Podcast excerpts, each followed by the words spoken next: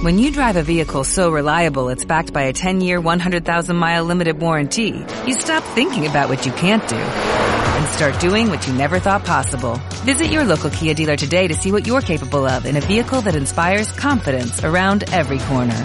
Kia, movement that inspires. Call 800-333-4KIA for details. Always drive safely. Limited inventory available. Warranties include 10-year 100,000-mile powertrain and 5-year 60,000-mile basic. Warranties are limited. See retailer for details.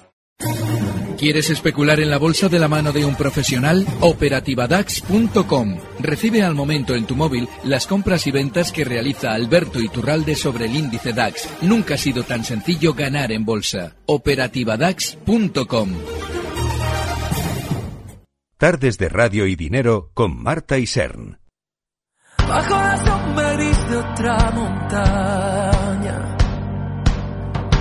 sin permiso de otro río, alimentando al monstruo de la rabia, tu enemigo.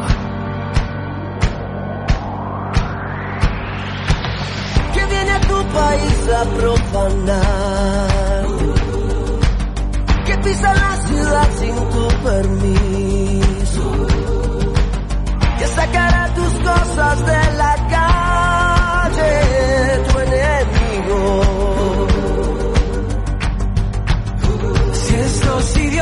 supieran que yo soy el hombre más rico del mundo así, viviendo de tus abrazos, olvidaron que el hombre no es más que un hombre, que tus manos son mi bandera, que tengo de frontera una canción. Tu enemigo de Pablo López, yo no sé en este caso a quién pone Alberto Iturralde desde díasdebolsa.com como enemigo. Quizás hablamos de varios. Alberto, muy buenas tardes. Muy buenas tardes. Eh, el enemigo del especulador es siempre el mercado lateral. Porque, mm, fíjate, es el más difícil de prever. Yo a la hora de, eh, bueno, de poder anticipar si va a haber un mercado lateral o no, eh, con los, últimos- años me he dado cuenta de que el mercado funciona también en, en cuanto a sentimiento contrario con respecto a la intensidad de la dirección. Es decir, si hemos tenido un mercado intensamente bajista, eh, lógicamente ese mercado muy bajista que tuvimos hasta marzo por el tema de coronavirus, eh, normalmente genera una gran sobreventa, un gran pánico y lo lógico es ver subidas también relativamente fuertes, pero una vez que el especulador ya ha adaptado su metabolismo en el mercado a desplazamientos tan importantes, lo que le pide el cuerpo cuando el mercado vuelve a tener una subida fuerte es un giro a la baja o una continuidad, pero todo con una gran intensidad. Y es ahí donde viene el mercado lateral, porque es la forma de mercado que más dinero puede detraer a los especuladores ávidos de movimientos, entrando y saliendo por la necesidad de sentir que han ganado y, que están teniendo un rendimiento, mientras el mercado en realidad no está haciendo nada. Yo creo que cualquier especulador tiene la experiencia, todos la tenemos, de estar sin ponerle demasiada atención en un movimiento que apenas tiene chicha y nosotros entrando y saliendo y cada vez acercando más el gráfico para poder ver algo con lo que actuar. Bueno, pues eso es lo que le está pasando a la mayoría del mercado.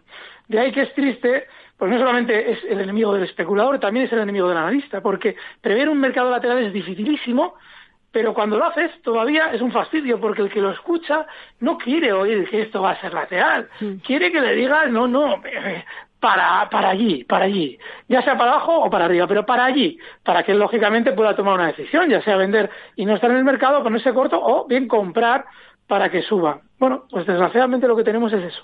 Es un mercado lateral. Probablemente, eh, probablemente todavía nos quede más mercado lateral en Europa. Estados Unidos lo más probable es que tenga un ligero recorte más antes de volver a tener otro tironcito alcista. Y en Europa, seguramente cuando el mercado americano, si es que lo hace, eh, se produzca ese tironcito alcista, el europeo acompañará. Eh, lo normal en unas elecciones americanas no es solo, eh, ojo, elecciones americanas que, tiene, que están siendo auspiciadas por el sistema financiero en favor de Trump. Sí. No es que el mercado americano esté bien, a poder ser que todo el mundo esté bien, para que haya una sensación de que todo va de maravilla y que como el guardián del mundo es Estados Unidos en la mano de Donald Trump, si todo el mundo está bien, Donald Trump tiene que salir reelegido. Así somos de canutos todos y seguramente les saldrá bien la jugada. Pero yo lo que sí les sugiero es que en Europa, mientras no haya, por lo menos en España, mientras no haya un arranque al alza que nos diga, bueno, esto va a subir para un rebote, que es probable que lo hagamos, ¿eh? Mientras no haya eso, lo mejor es no estar. Yo lo he publicado el otro día en Twitter digo, bueno, lo más normal es que eh, de aquí a unas sesiones se vaya formando un giro al alza, porque, bueno, primero lógicamente nos toca caer, pero se vaya formando poco a poco un giro al alza porque ya desde Bruselas eh, nos decían que éramos los peores económicamente, cosa que ya sabíamos, pero bueno, no lo recuerdan. Y cuando nos lo recuerdan, después de que el mercado español ya ha funcionado mucho peor que los demás, es porque probablemente el sistema financiero quiere comprar títulos en España antes de hacerlo rebotar. Como todavía no ha llegado ese giro al alza, hay que estar fuera. Pero lo más normal es que todavía tengamos una pequeña alegría antes de las elecciones. Una pequeña alegría, Alberto. Sí, alegría en modo de rebote. Es decir, eh, porque a veces lo que se prevé es que pueda haber eh, caídas, periodo de caídas, semanas previas a las elecciones y que después tengamos el rebote, pero sí que podríamos tener un rebote previo. mira, es que estamos hablando de que, estamos a dos meses. Entonces, en dos meses yo lo que más lo que más lógico veo es, mira, España ha estado muy lateral, muy, muy lateral. Dentro de ese movimiento lateral, pues ahora está en la parte inferior, es decir, está, pues eso, parece que está mucho peor que los demás. Pues probablemente durante las próximas sesiones España siga con esa sensación de estar peor. Para, no lo sé cuándo, porque es que, claro, cuando estamos en, esta, en estos mercados tan de basura, pues al final intentamos afinar y como alguien tome decisiones locas pensando que la vamos a clavar, pues se va, se va a romper los dientes. Entonces, no, lo normal es que el mercado español, pues eh, con todos los demás, mm, probablemente unas semanas antes de las elecciones americanas, tienda a funcionar bien, a dar una cierta alegría, el español, el europeo y el americano, todos, y luego veremos. Alberto, yo quería aprovechar eh, para eh, sacar eh, a colación el tema de, IAG, de la ampliación de capital y de todo el tema que está ocurriendo ahora con los derechos. Es que justamente un oyente nos escribe preguntando por el tema, pero yo no sé si de todas formas podríamos ahondar un poquito más en, la dinámica, Alberto, por si hay alguien que esté interesado en estos momentos y no sepa qué hacer muy bien. Yo lo digo porque, mira, justamente Santiago nos ha escrito un correo, oyentes arroba capitalradio.es, bueno, nos da la enhorabuena por mantener el consultorio de una hora de duración con Alberto y Turralde, que yo les agradezco muchísimo también la buena acogida que ha tenido este cambio. Y nos pide un análisis de IAG y también esa recomendación sobre qué hacer realmente con los derechos asignados. Él nos dice que viene comprado desde 3,22 y cómo cree que puede influir en el mercado esta semana y la próxima el vencimiento trimestral del viernes. Bueno, el, vencimiento por una parte, pero yo quería ahondar sobre todo en el tema de IAG. Eh, en el caso del vencimiento, yo desde luego me mantendría al margen eh, con respecto a IAG. No tiene nada que ver, luego hablamos del vencimiento.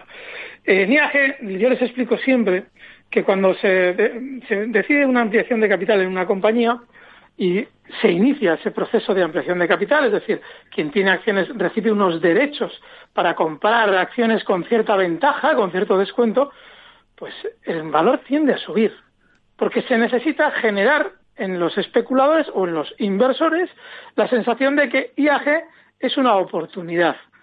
Y lo que se va a ver hasta seguramente el final de la ampliación es un rebote en el valor. El valor ha tenido castigo enorme con todo esto del coronavirus y les ha dado tiempo a recoger títulos eh, desde el núcleo duro para empujar a alza la cotización con dinero y vender títulos cuando llegue el final de la ampliación y eso es lo que más probablemente va a hacer el valor. Eh, ¿Qué hacer cada uno? Yo, miren, eh, yo he explicado lo de IAG durante meses. Todos los valores especialmente afectados por el coronavirus, como IAG, sirven para un inversor tranquilo. ¿Por qué? Porque una que te has metido el tortazo, el valor se ha metido, ha tenido una caída enorme, no hay que olvidar que la empresa, a ver, en sí misma no va a dejar de ser una empresa en general bien gestionada, tiene una contingencia enorme y esa contingencia puede acabar con cualquiera. Pero hombre, ya hemos visto que los gobiernos europeos tienden a ayudar a empresas, y aparte de que, IAG es una empresa estratégica en España, Iberia, vamos a hablar de la marca Iberia, es muy importante. Entonces, claro, ¿que hasta dónde puede caer antes de remontar en el tiempo? Pues ni idea, porque no sabemos, claro, sabemos que en España es donde peor se está gestionando todo el tema del coronavirus, y eso le va a afectar a IAG. Lo que sí que es muy probable es que cuando todo este tema del coronavirus deje de ser un problema de este calibre, IAG lo más normal es que remonte bien el vuelo. De manera que mm, cuando alguien me pregunta cuál es la situación de IAG, digo, dime qué va a hacer el coronavirus durante el próximo mes. Y yo te digo lo que va a hacer IAG. como estamos hablando, yo creo que por primera vez en mi vida, de una situación totalmente sobrevenida, porque todo lo que me he encontrado el resto de mi vida en bolsa es manipulación. En este caso es una situación descontrolada. El coronavirus ha descontrolado muchos aspectos de la bolsa que toda la vida han estado atados y bien atados. Hablo de colocaciones, caídas, subidas, todo. Manipulación pura y dura, incluidos atentados. Bueno, pues en este caso no está atado lo que, lo que va a pasar. Con lo cual, yo no le sugiero a nadie que meta más dinero en algo que no está bien atado. Si ya tiene una operación con un planteamiento X, yo, yo personalmente, ¿eh? no expondría más dinero de mi capital. Lógicamente, quien no acude a la ampliación y vende los derechos, que es lo que hay que hacer. Si no se acude a la ampliación, vender los derechos, no se los queden. Eh, pues, ¿por qué digo por qué no se los queden? Porque muchas veces sucede que se los quedan en la cuenta, se los quedan en la cuenta, se los quedan, y para el último de la ampliación han perdido todo su valor y ahí se los vende el banco en el mercado. Con lo cual, si ustedes ven que tienen cierto valor los derechos y no lo van a acudir a la ampliación, lo mejor es venderlos. Entonces, claro, diluyen la participación que tenemos, pero claro, no creo que ninguno de estos entes tenga una participación tan importante como para que le afecte mucho ese efecto de dilución con respecto al total de la compañía IAG. Y entonces, en el caso concreto, eh, Alberto de Santiago, que dice que viene comprado desde 322, eh, claro, nos, nos pide una recomendación sobre bueno, qué hacer 322, eh, vamos a ver, ya hay una cosa que no entiendo muy bien. Cuando alguien nos dice los precios, nos está diciendo los precios descontado ya el 36% de la ampliación. Ya, eso es lo que no sabemos porque no nos lo indica. Ya, es que, a ver, yo, esto es muy importante, ¿eh? ya hay que hablar con los nuevos precios. Mm. Los nuevos precios, si está en 3.20, pues lo más normal es que su precio sea 2,50, cosas así. Pero tira por encima, ¿eh? seguramente será más, eh, sí, más, más abajo. Entonces, no lo sé. Lo que yo sí les sugiero es lo mismo que les he dicho durante estos meses. Concretamente sobre IAG, pero en general todos los valores de los sectores afectados por el coronavirus, para quien diga, bueno, yo soy un ahorrador en bolsa y estos precios, lógicamente, están muy por debajo del 60% de donde estaban antes de la COVID, pues, ¿vale? Tienes ahí una pequeña parte del capital y te olvidas. Mm, Con el resto, pues, lógicamente, puedes andar enredando pero cuando se pueda. Ahora mismo el mercado está muy lateral. Eh, Alberto, ahora quería preguntar justamente por una compañía que en breves nos va a mostrar un poquito cuál ha sido el impacto negativo del COVID, pero eh, por lo que nos decía del vencimiento trimestral del viernes, de cómo puede influir en el mercado esta semana y la que viene, eh, ¿cuál es la respuesta que le daríamos? ¿El vencimiento? Sí. Pues ni idea, porque miren, eh, yo les he explicado, expliqué en su momento cuando no sabíamos dónde estaba el suelo de la caída, de algún modo, bueno, lo pude cazar y explicárselo a ustedes por el criterio del vencimiento. Y expliqué después, digo, ya verán cómo nos aferramos a la idea del vencimiento para ver qué va a hacer el mercado. Cuando ya el vencimiento, una vez que hemos acertado con ello, se ha cumplido, ya hay que olvidarse de él. Porque no hay ningún acto de manipulación especial en el mercado que nos deba hacer ahora observar cómo funciona el vencimiento de cara a ver qué va a pasar. Nada, nada. En el marzo sí, porque había un movimiento brutal que venía desde el vencimiento de diciembre, eh, se habían puesto cortos, además clarísimamente se habían puesto cortos. Les tocó la lotería, al sistema financiero le tocó la lotería con una caída brutal hasta el vencimiento de marzo. Entonces, claro, yo ahí digo, joder, pues otra caballería, si, si ahora tienen que cerrar todas las posiciones de los, ven- del vencimiento y tienen que meter dinero en el mercado, lo tienen que hacer en el lado alcista, digo el sistema financiero. Luego, lo más normal es que el suelo esté muy cerca del vencimiento de marzo, en su día lo comenté, pues lo clavamos. Y luego en junio, ¿dónde está el mercado? Pues arriba, lógicamente, porque se habían puesto largos. Pero ya, ya, ya, fin de la historia ya, porque es que estamos, eh, cada tres meses vamos a estar pensando que el vencimiento nos puede dar una pauta que no siempre nos va a dar. Nos lo ha dado en esas dos ocasiones porque son excepcionales. Eh, Alberto, que yo quería mencionar también Inditex, porque bueno, tenemos los resultados a la vuelta de la esquina, van a ser el miércoles, esos resultados que van a recoger el impacto negativo del COVID con todo el cierre de tiendas. Tendremos que estar pendientes de los distintos mensajes que nos deje la compañía, pero si ahora mismo la analizáramos desde el punto de vista técnico, Alberto, ¿cómo estaría Inditex? Superlateral, más que el mercado español en general, Inditex. Y es una faena, ¿eh? porque me encantaría poder decirles algo bueno de la compañía, pero en un valor que no tiene desplazamiento no hay que estar. Si usted sigue el mercado al día, yo creo que no debe estar en un valor que no tiene desplazamiento. Si a un ahorrador dice, hombre, pues es que es una gran compañía, pues eso, como todas, Telefónica, y Santander, todas esas grandes compañías que han arruinado España, Inditex no tiene pinta de hacerlo, pero si ese es el criterio, pues hombre, yo quizás esperaría un recorte antes de entrar, que no quiere decir que lo vaya a hacer. Quiere decir que, lógicamente, cuando hay una gran incertidumbre en Inditex, también debido al coronavirus, pues cuanto más abajo lo compremos, mejor.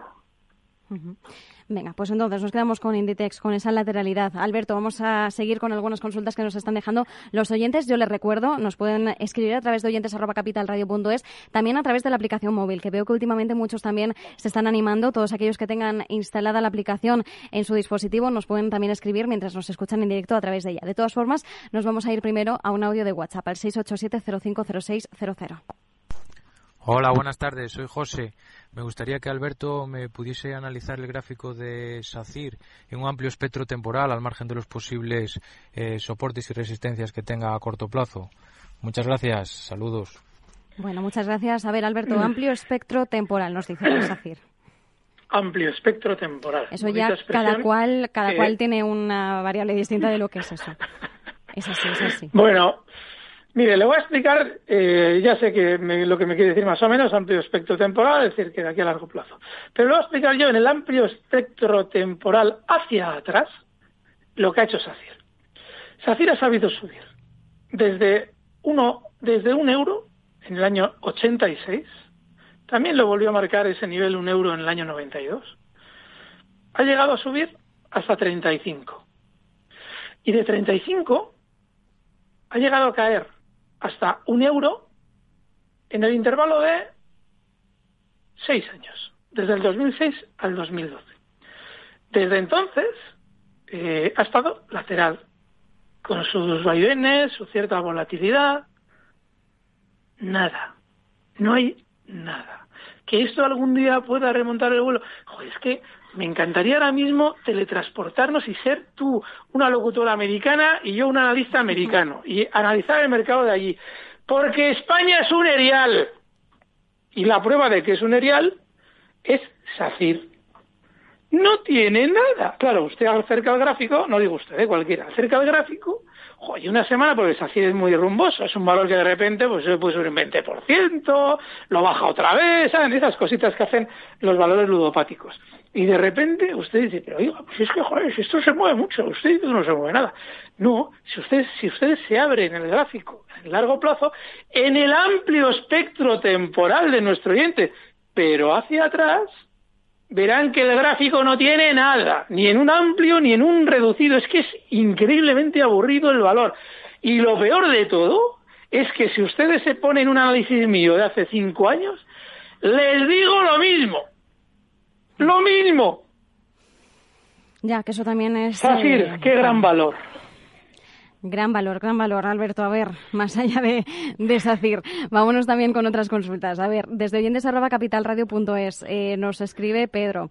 A ver, nos dice una estrategia de entrada al maestro en un par de valores que conoce bien. Nos dice por un lado el grupo Louis Vuitton, el EVMH, nos dice estrategia de entrada y objetivo.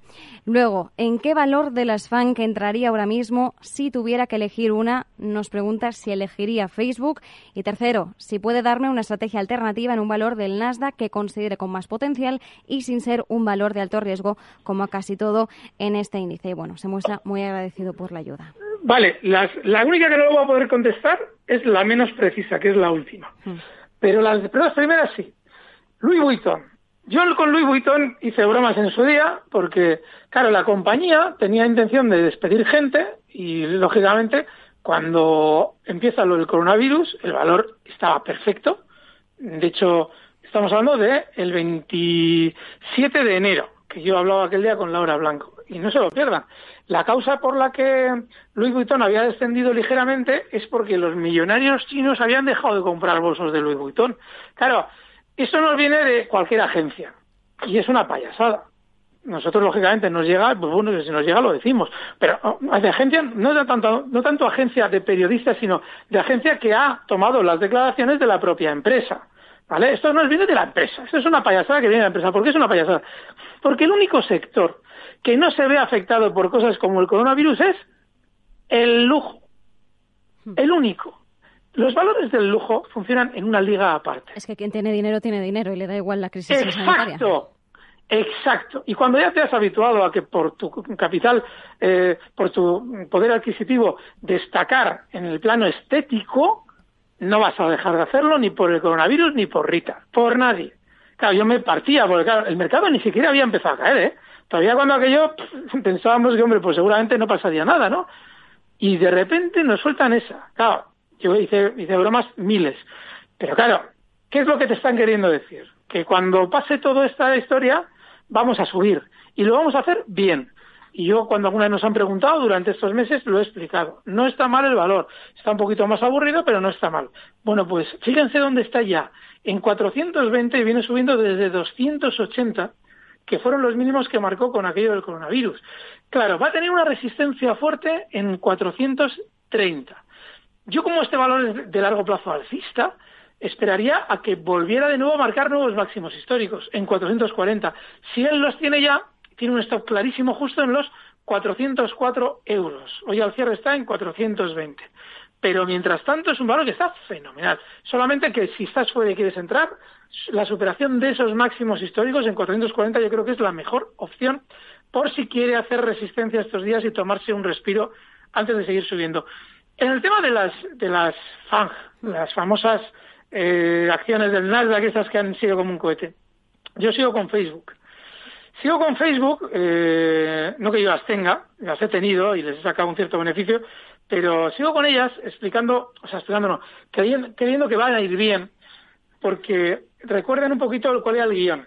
De todas las que cotizan en el mercado Nasdaq, incluso también Google ahí podríamos incluirla en esto, la de, la de Alphabet. Pero bueno, eh, si cogemos todas, Amazon, Tesla, incluso vamos a incluir Netflix y todas estas, al final, ¿cuáles son las únicas que no han tenido un desmadre, entre comillas, alcista?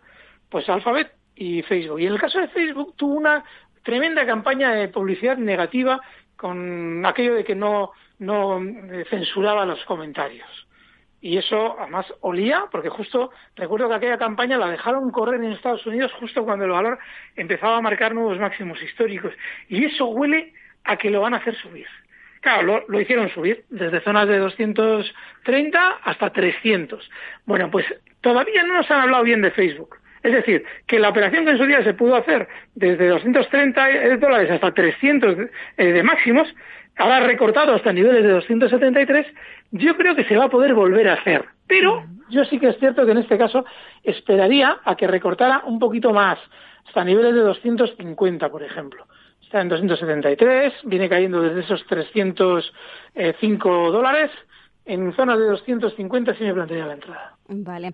Respecto a la tercera pregunta, Alberto, ¿nos mantenemos al margen? No, porque, ¿sabes para qué? Esto es un poquito, a ver, eh, a mí el mercado de Nasdaq me da bastante igual, ¿saben? Que si yo estuviera ahí puesto, pues les diría, hombre, si tengo esto, esto lo traigo justo para, para aquí. Pero como, como no, como pasa ampliamente el mercado Nasdaq en general, las, las fans famosas eh, sí que nos están obligando a hablar de ellas y me alegro porque es de lo poco alcista que hay en el mundo, pero el mercado Nasdaq en general no. Y encima es que hay tanto peligro que yo lo último que traería es un valor para que ustedes se jueguen los cuartos en, en, algo tan volátil como el Nasdaq. Claro, bueno, basta ver a Tesla, ¿no? Por ejemplo, es el claro valor Nasdaq. Buf, buf, buf, es el típico, mira, además, con, bueno, pero eso tiene una ventaja, y es que Elon Musk, eh, pues es, es poco es un Trump, ¿no? Es un poco el Trump del Nasdaq.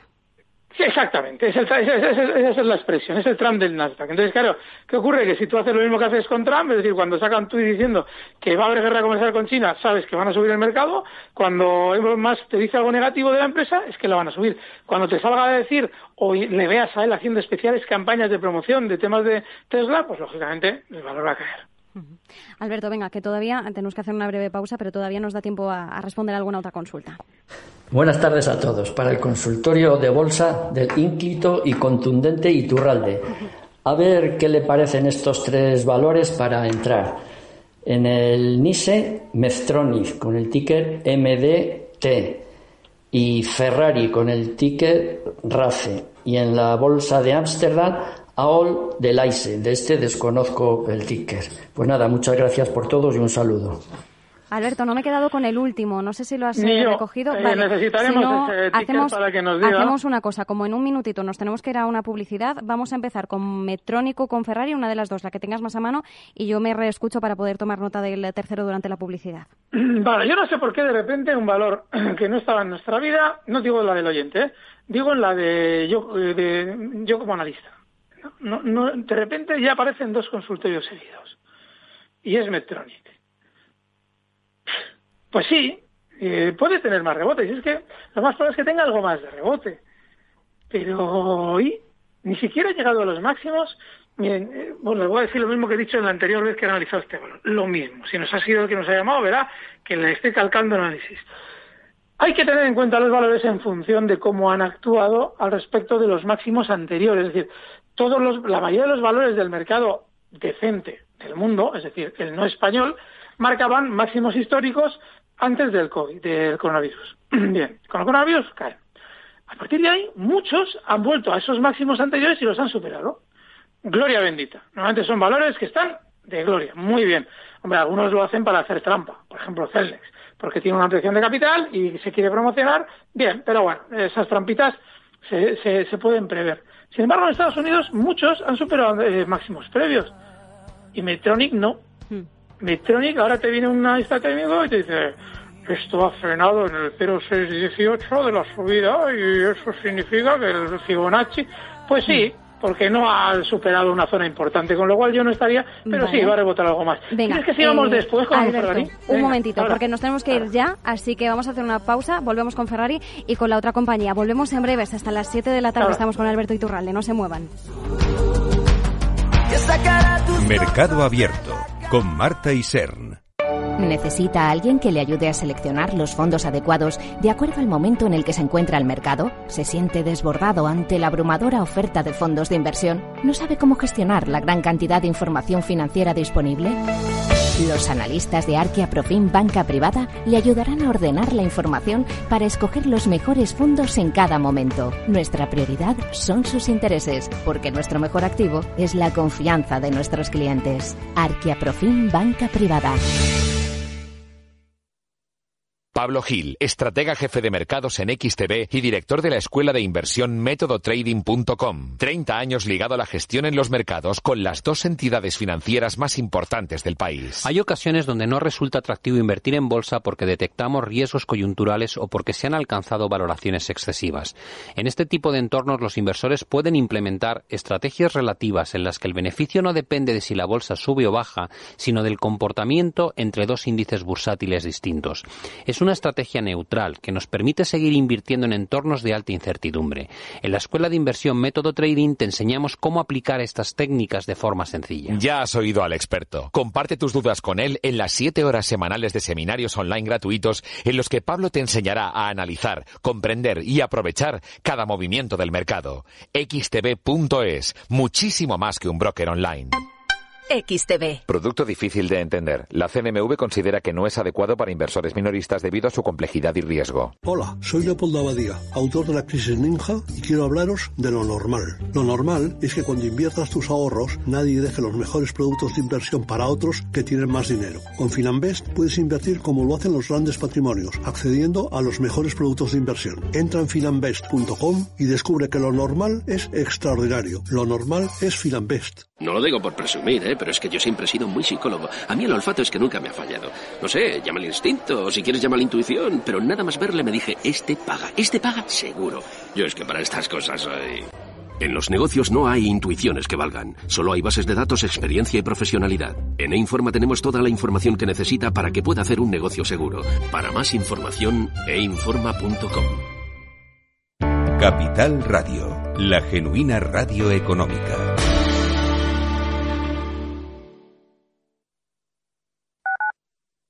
Capital Radio. ¿Está pensando en montar una empresa pero no se atreve a dar el paso en solitario? Busca una marca conocida y consolidada que le respalde. En Franquiciados le ayudamos a elegir el negocio que más se ajuste a sus necesidades. Franquicias de éxito, innovadoras, de baja inversión. Los miércoles a las 12 en Capital Radio tienen una cita con el único programa de radio de España especializado en la industria de la franquicia. Franquiciados con Mabel Calatrava.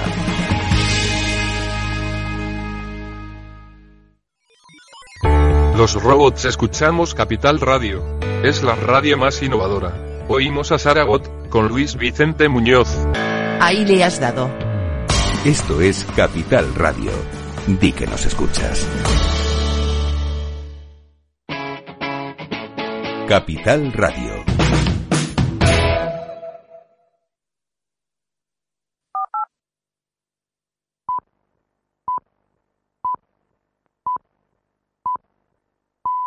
Mercado Abierto con Marta y Sern. El nuevo escenario que estamos viviendo ha cambiado por completo la sociedad, la economía e incluso el concepto de inversión. Pero, ¿qué pasará en un futuro próximo? ¿Veremos una recuperación en V en 2021? ¿Será el próximo ejercicio un año de crecimiento en las principales economías del mundo? ¿Y España? ¿Dónde encontraremos las mejores oportunidades de inversión?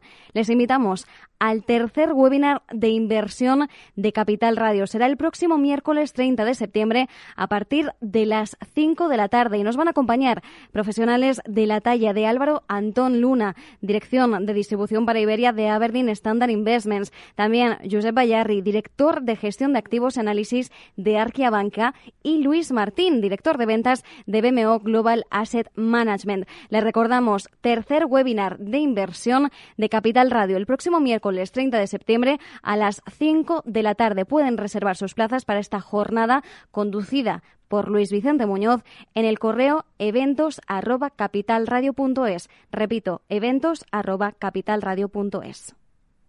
Bajo la sombra gris de otra montaña, bebiendo sin permiso de otro río, alimentando al monstruo de la rabia,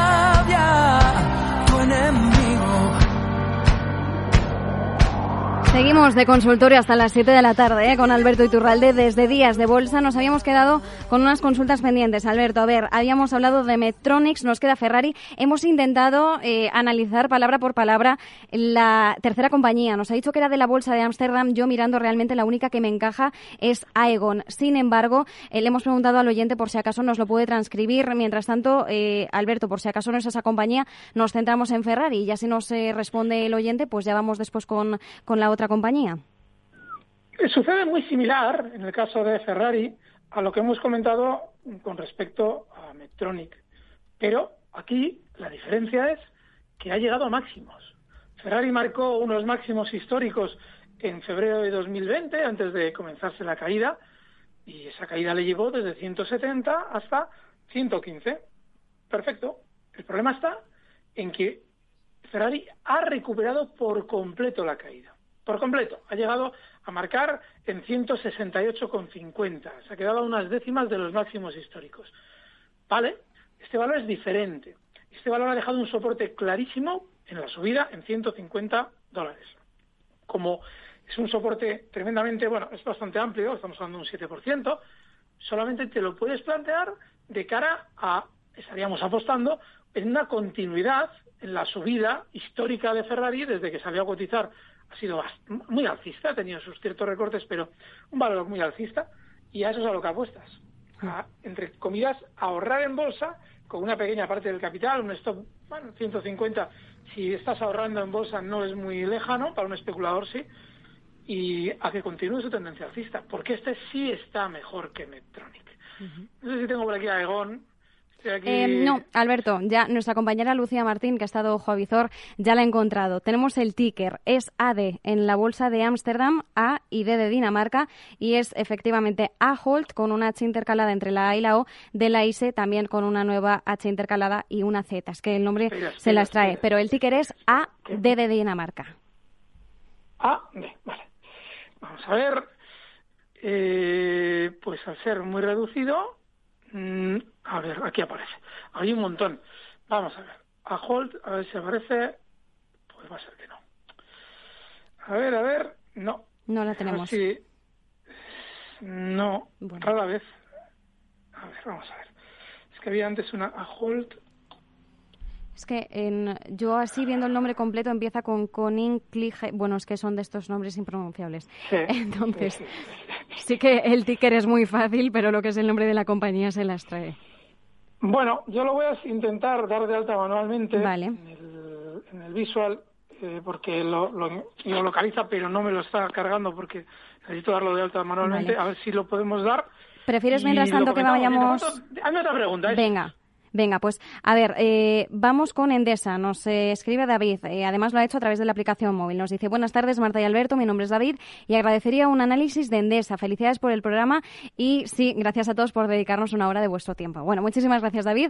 A ver, Alberto, Endesa, simplemente un análisis, no nos especifica exactamente.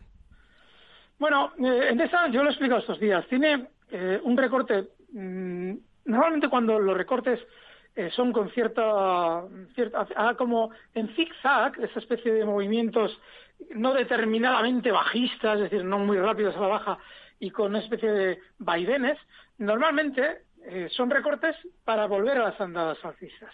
Como no podemos anticipar cuándo va a finalizar el recorte que está haciendo, hay que fijarse en el soporte más importante. El más importante, claramente, es el nivel 22. Sin embargo, hay otro soporte antes que es el que yo utilizaría para entrar, que es el de 22.60. Y lo haría con ese stop en el siguiente, en el gordo, en el de 22. Yo entraría en 22.60 con el stop en 22 y con el objetivo alcista hasta zonas de 25 pero es un valor que está bien. O sea, ese es el, hemos hablado muchas veces de él, lo he hecho bien, precisamente porque ha funcionado mejor, y me parece que es- está muy bien que él se fije en valores como Endesa. Tengo a Holt, Venga, por fin. a ver, nos vamos a. Ámsterdam. Mira, este valor es también un poquito de ese colectivo de los que han funcionado mejor eh, que los demás, que se ha colocado por encima de donde lo hacía justo antes del coronavirus, este lo hacía justo en el nivel eh, 24,50, los máximos estaban ahí, recortó mucho hasta 18 con el coronavirus, pero la subida desde 18, desde marzo hasta ahora, le ha llevado a llegar a marcar unos máximos en 26,80, muy por encima de lo que habían sido sus máximos históricos justo antes del coronavirus.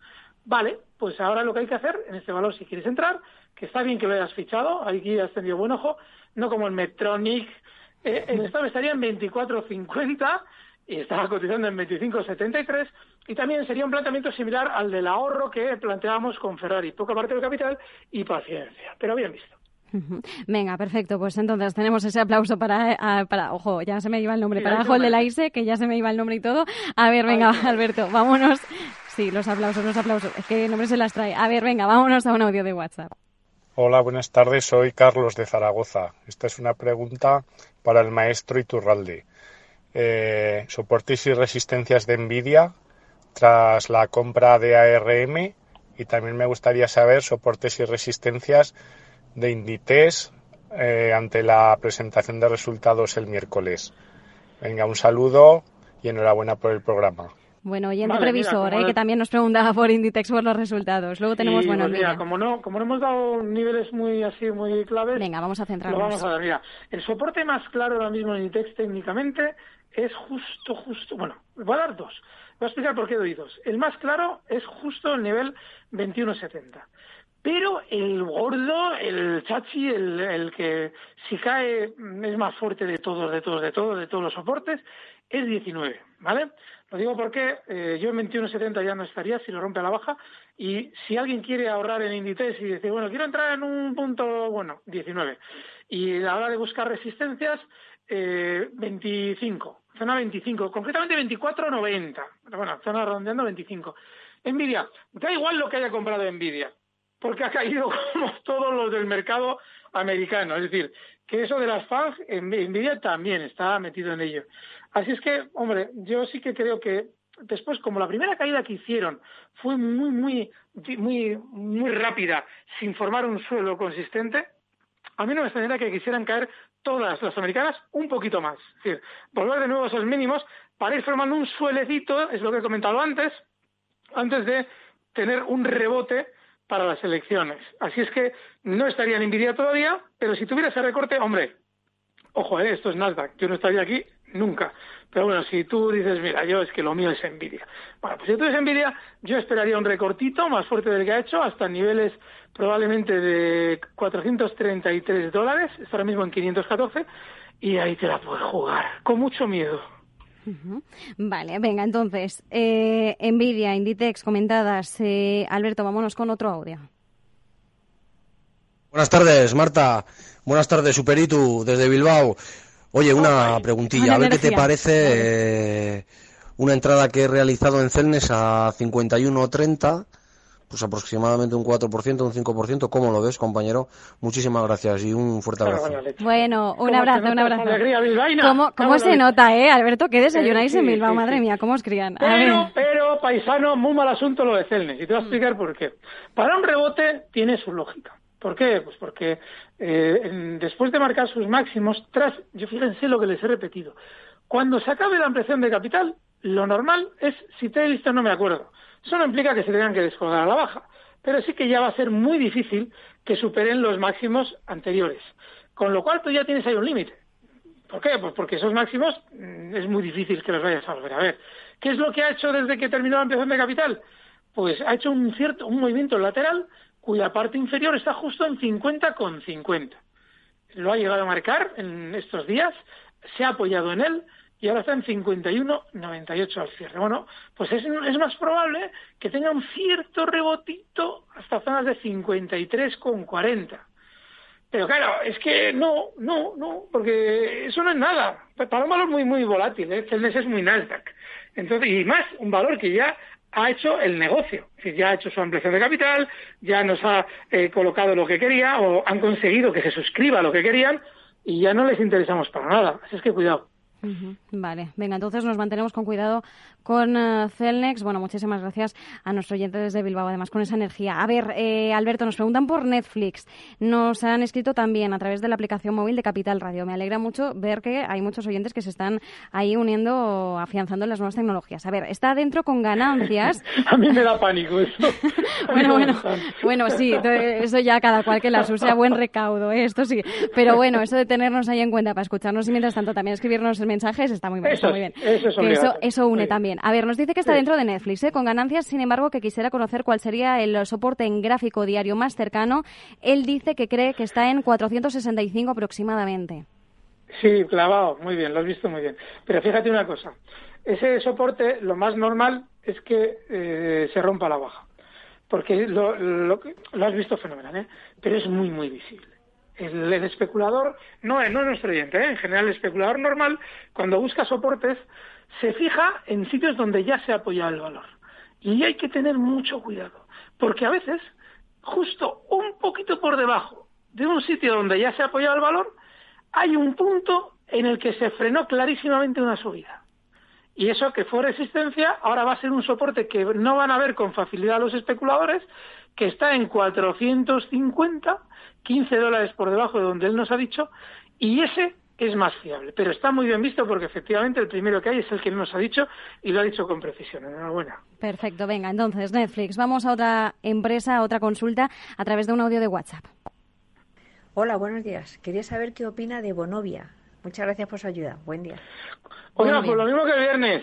Lo que, lo pues lo mismo que el viernes. Miren, yo eh, hay, eh, hay muy, poca, muy poquitas cosas ahora claras en Europa. Bueno, claro, claro, claro, no hay nada nunca. Pero bueno, ya pues sí, está, es un valor que lo explicaré más gráficamente por qué. Y un stop se puede colocar, por ejemplo, en zonas de 59 euros. Sí, es un valor que, bueno, dentro de lo que es. Es del, es del club de los valores que han funcionado bien con toda esta problemática del coronavirus y sigo pensando lo mismo. Vale. A ver, nos preguntan por aquí por índices. Eh, Juan, que nos ha escrito oyentes arroba capitalradio.es, nos dice que está corto con CFDs, tanto en el Standard Poor's 500 como en el IBEX. Nos dice que en el SP en 3.360 y el IBEX en 6.950. Comenta que ve muy caro Estados Unidos. Está corto en los dos. Hmm. El problema que hay con una posición en índices, sobre todo si por lo que sea vas muy apalancado, es hasta dónde aguantas. Ahora mismo, probablemente, a mí me extrañaría ¿eh? que el mercado tuviera un poquito más de susto, ¿vale? Antes de probablemente ir formando cierto suelito, a ver, no hablo de suelito, hablo de, la caída que ha hecho el mercado americano, que no está tampoco nada del otro mundo, y el, recortito que ha hecho la bolsa española dentro del gran lateral que ha hecho estos meses. Vale, entonces, vale, para aprovechar eso, bueno, me está bien pensado. Es muy difícil. En el SP500, por ejemplo, fíjate, más que darte un objetivo bajista, te daría un stop, que es lo que más miedo me daría a mí en esa posición. Y en el caso del SP, pues eh, zona de stop en 3.470. Está ahora mismo en 3.395 y hoy rebotando por lo menos. Y el objetivo bajista, si quiere recortar más, eh, zonas, además es muy claro, un hueco, sí, un hueco ahí en el pasado un poquito raro, en zonas de 3.285. Pero, no sé. Yo es que ahora mismo una posición determinada en el lado corto no la tendría. Yo ahora estaría incluso en Estados Unidos, ¿eh? mirando un poco los toros desde la barrera para que recortaran un poco más y en el momento en que se vea que ya quieren volver de nuevo a, girarse al alza, entrar de cara a si lo quieren subir a las elecciones, pero no estaría corto. Vale, venga, entonces eh, nos quedamos con ese mensaje de que no estaríamos cortos. Alberto, vamos con otro WhatsApp. Hola, buenas tardes. Me gustaría preguntarle a Alberto Iturralde por un valor holandés que cotiza en la bolsa de Ámsterdam, se llama Walter Sclaver y tiene como ticker eh, W, K de kilo y L de Lugo. Eh, entré en el valor a, cuando estaba en 71.40, pero me puse me puse corto porque creo que tiene ahí una, una fuerte resistencia que no sé si podrá superar. Me puse corto y me puse el stop loss eh, en 72 72 75. Y, nada, que, me diga cómo ve la Ah, bueno, y el stop de, de ganancias, el stop de ganancias lo tengo en 68, 68 con, 8. Nada, que me diga cómo ve la estrategia y, un fuerte saludo. Vale, a ver. Eh, a ti, un fuerte saludo a ti. Mm, mira, esto hoy es, mira, este análisis concreto, me gusta todos los días que podamos poner los gráficos luego en YouTube. Días como este, es, para este análisis es imprescindible para, explicar una cosa al oyente, pero sobre todo que, a los demás les va a servir mucho. Por eso pego ese respingo en cuanto a abierto el gráfico. Cuando él ha dicho, ha salido la palabra correctos. Mm. ¿Por qué? ¿Por qué he pegado ese bote en la silla? Mire, ese gráfico para especular en el lado corto es casi imposible. Y no porque no vaya a caer, ¿eh? que no lo sé. Bueno, sí, sí podemos hacer, hacernos una idea, pero ahora vamos con la idea. Primero vamos a explicar por qué es casi imposible ese gráfico. Porque en el pasado durante muchas ocasiones ha superado máximos para hacer lo mismo que está haciendo ahora, es decir, marcando nuevos máximos históricos hoy por la mañana para cerrar por debajo eh, y volver al día siguiente a marcar nuevos máximos históricos y volver a cerrar por debajo. Este valor sube cayendo, es decir, es un valor que, que sube con la sensación de que cae. Y eso es una maravilla, porque el, el cuidador de este valor lo hace para que tú no te aproveches de ello. Y tú estás corto. Luego, si lo está haciendo ahora sí, yo creo que lo más probable es que quieran subir. Por eso ahora vengo a la parte B. Así va a subir o va a bajar. Tiene pinta de subir. Precisamente por lo que he dicho, porque cuando va a romper máximos, primero se coloca de una manera en la que te abre por encima de los máximos anteriores para cerrar por debajo. Al día siguiente vuelve a abrir por encima de los máximos anteriores y cierra un poquito menos por debajo. De manera que si sigues esa, esa progresión de cierres, verás que el gráfico globalmente sube, pero tú estás todo el día con la sensación de que va a caer. Con lo cual, ojo. Eh, yo esto lo tengo apuntado, Marta, por si algún día podemos estudiar hacer gráficos para poder ponerlo, porque es muy bonito, muy bonito, Marta. Esto es muy bonito porque es muy complejo y muchos oyentes se van a encontrar con gráficos así en su vida. Así es que lo tenemos que explicar. Pero sí te digo, el objetivo bajista es súper humilde. Zonas de 67, sí, ese está bien, 67,70, ¿vale? Está bien visto. Y el stop, pues yo qué sé, por encima de, o sea, por encima de los máximos de hoy, en 72,70, 73 creo que has dicho, está bien visto. Venga. venga, a ver, eh, nos, eh, nos escriben también a través de la aplicación móvil de Capital Radio, nos eh, preguntan por Oracle, pero simplemente nos dice eso. Quería preguntarle a Alberto por Oracle, no nos da más detalles, es que además la compañía hoy ha sido noticia porque es la que asume TikTok en Estados Unidos, al parecer, que TikTok ha dado el visto bueno, así que bueno, imagino que querrá ver si es interesante o no. Uy, uy, uy, de verdad, ¿eh? ahora vienen ya todos los que necesitamos gráfico tuyo. ¿Por qué? Porque, fíjense, qué zorros son. Es que son listos Miren, yo les voy a explicar a ver si consigo hacérselo. Me corta hacer si me enrollo mucho, pero hay que hacer un poquito radiofónico. Miren, Oracle, o, Oracle, o Oracle, yo que sé cómo lo queramos decir, Oracle, venga, voy a decir en, en, vasco, Oracle en euskera. Pues Oracle, lo más normal, bueno, eh, ha venido subiendo el valor desde el año 2009 en niveles de 14 hasta, hasta niveles de 60, con una tendencia alcista que es muy consistente pero con mucho vaivén. ¿Vale? Si ustedes saben el gráfico, verá que es como un canal muy bien dibujado al alza y de repente con el coronavirus tiene un golpe bajista enorme de la cotización, por como todas, y vuelve a máximos. después de marzo, vuelve de nuevo, se gira al alza con todo el coronavirus y vuelve a subir hasta los máximos anteriores que estaban en 60,50. Vale, ¿qué pasa con todos los especuladores que siguen Oracle? Pues pasa que llegan máximos históricos y dicen, los va a superar. ¿Y qué es lo que hace Oracle? Que cuando supera los máximos históricos, ¿qué nos da?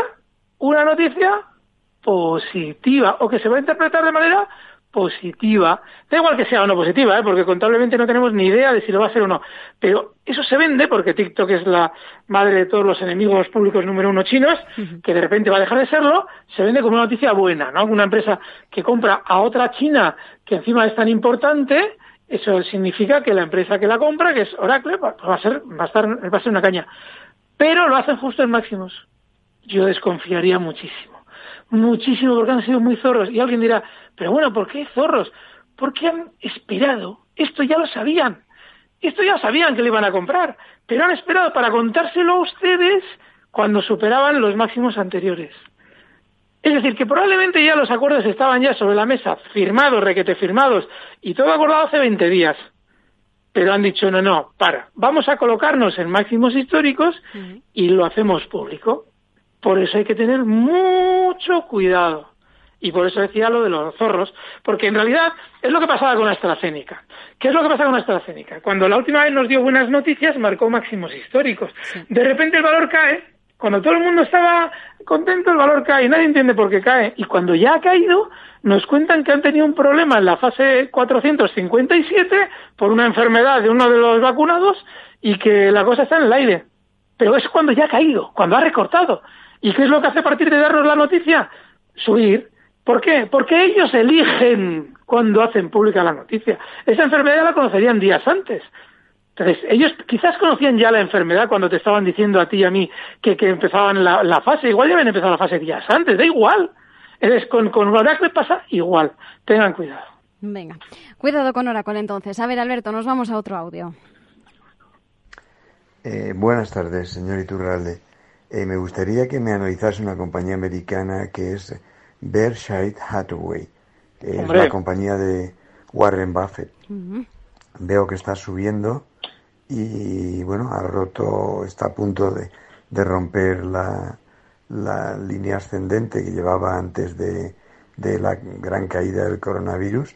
Eh, me gustaría que me indicase si la ve bien para entrar y cuál sería eh, su stop y posible objetivo.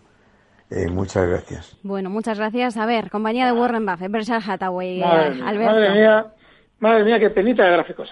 Fíjense, me alegro mucho de que mire esta compañía, eh, porque realmente es, yo creo que es un valor que para un ahorrador de largo plazo es una maravillosa compañía. No sabemos cuánto tiempo, ojalá, ojalá dure muchos años el señor Buffett, no sabemos cuánto va a durar, pero desde luego que a la hora de hacer las cosas ha sido siempre un fenómeno.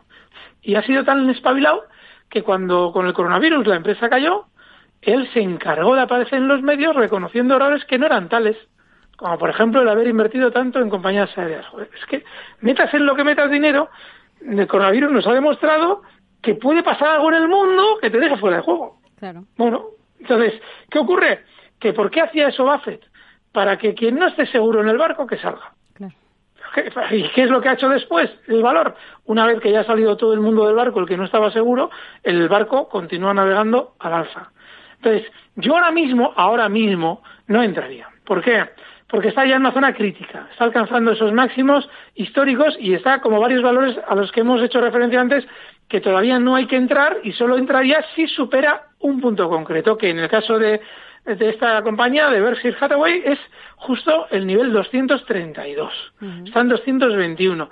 Y solo entraría con una perspectiva de ahorro, tranquila, poca parte del capital, entendiendo la jugada que se ha producido en este precio por esas declaraciones de Warren Buffett y quedándome tranquilo porque tiene una pinta estupenda en el largo plazo.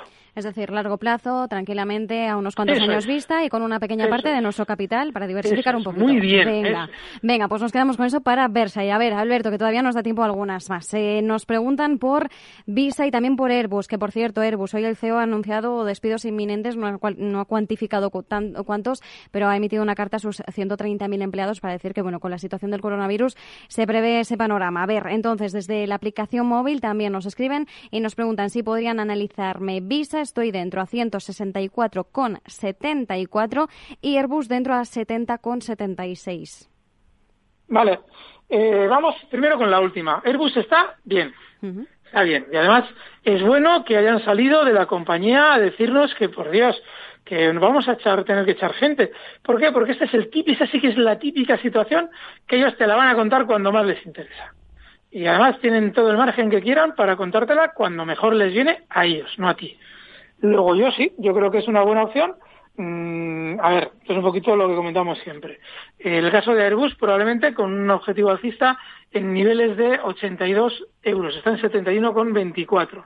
Con lo cual, esa me parece muy buena opción. El stop para este valor eh, justo en los 65,20.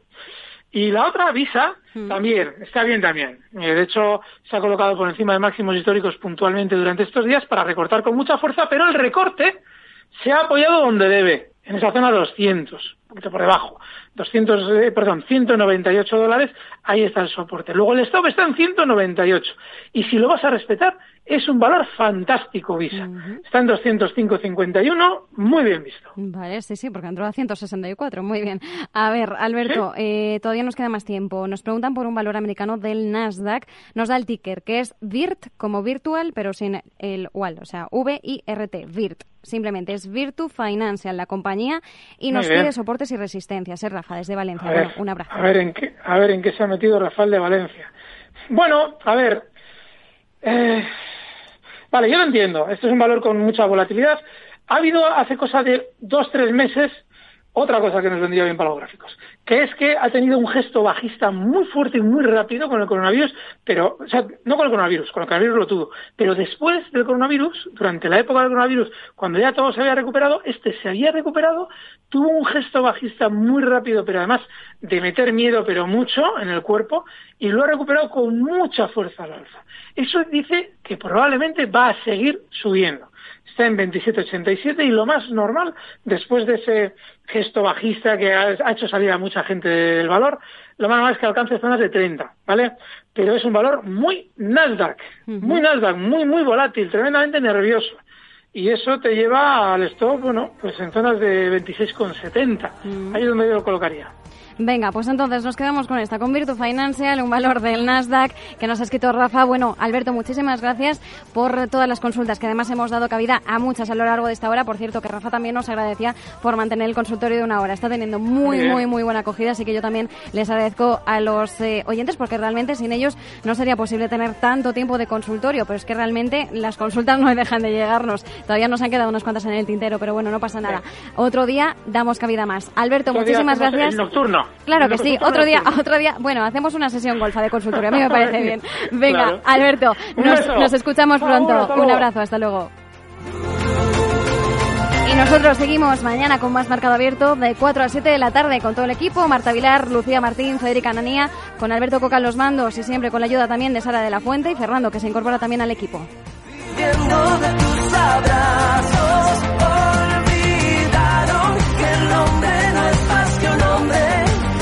para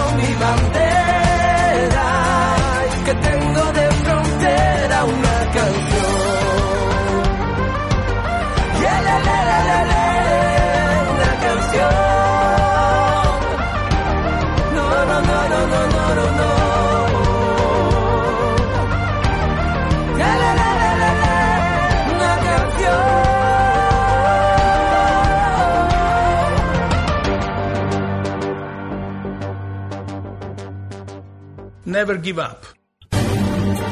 Recibe al momento las operaciones de Alberto Iturralde vía SMS en tu móvil. Operativa DAX.com.